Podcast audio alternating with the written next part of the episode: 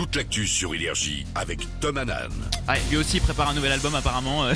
Ah, mais ne fais rien fuiter, Léo. Ah, excuse-moi, Je excuse-moi. compte sur ta discrétion pour É- ça. Évidemment, évidemment. Vous, vous ne dites rien, on reste là ensemble à 6h30. Ça reste entre nous. Exactement. Bonjour Tom. Bonjour à tous. Du orange sur la carte, quatre départements sont en vigilance neige verglas, l'Ardèche, la Loire, la Haute-Loire et la Lozère. Deux autres pour des risques d'avalanche, les Hautes-Alpes et la Savoie. Pour les températures, euh, on a 5 à Aurillac, 9 à Limoges, 10 à Paris, 12 à Ajaccio et 15 degrés à Strasbourg. Il avait volé un ordinateur et des clés USB contenant des informations sur les JO. Un homme de 23 ans a été condamné à 7 mois de prison. Il était connu des services de police. Seule la sacoche a été retrouvée, vide. Le matériel avait été dérobé dans un train en début de semaine et appartenait à un ingénieur de la ville de Paris. Pas de données sensibles, juste des plans de place de parking. La mairie de la capitale demande l'ouverture d'une enquête pour manquement aux procédures de sécurité interne.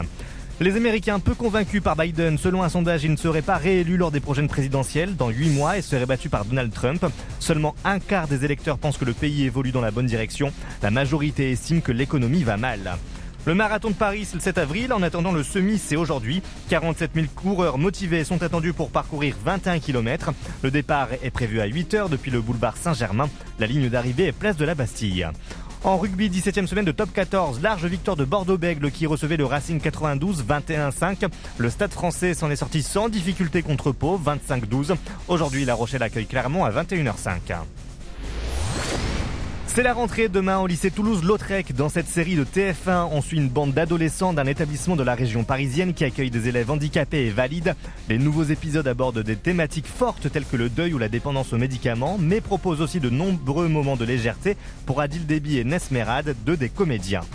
C'est une série qui bascule entre le comique et le, dramatique, mais c'est vrai que cette saison 2 elle est un peu plus portée sur le dramatique. En fait, je pense qu'on voulait pas débarquer avec euh, trop de, drama d'un coup. On voulait d'abord, je pense, casser le tabou du handicap euh, et montrer vraiment le côté fun de la réalité de nos vies, quoi, des personnes de handicap. Et euh, après, en saison 2, bien évidemment, aller plus en profondeur vers la dure réalité qui peut se cacher derrière tout ça. Et, et ouais, c'est très bien amené. C'est pas du pathos. Non, on rentre dedans, c'est ça monte crescendo, on est dans la compréhension, des fois on en rigole. Et, je trouve que ça fait kiffer de, de, jouer dans ce genre de séries qui peuvent se permettre de nuancer euh, les intrigues.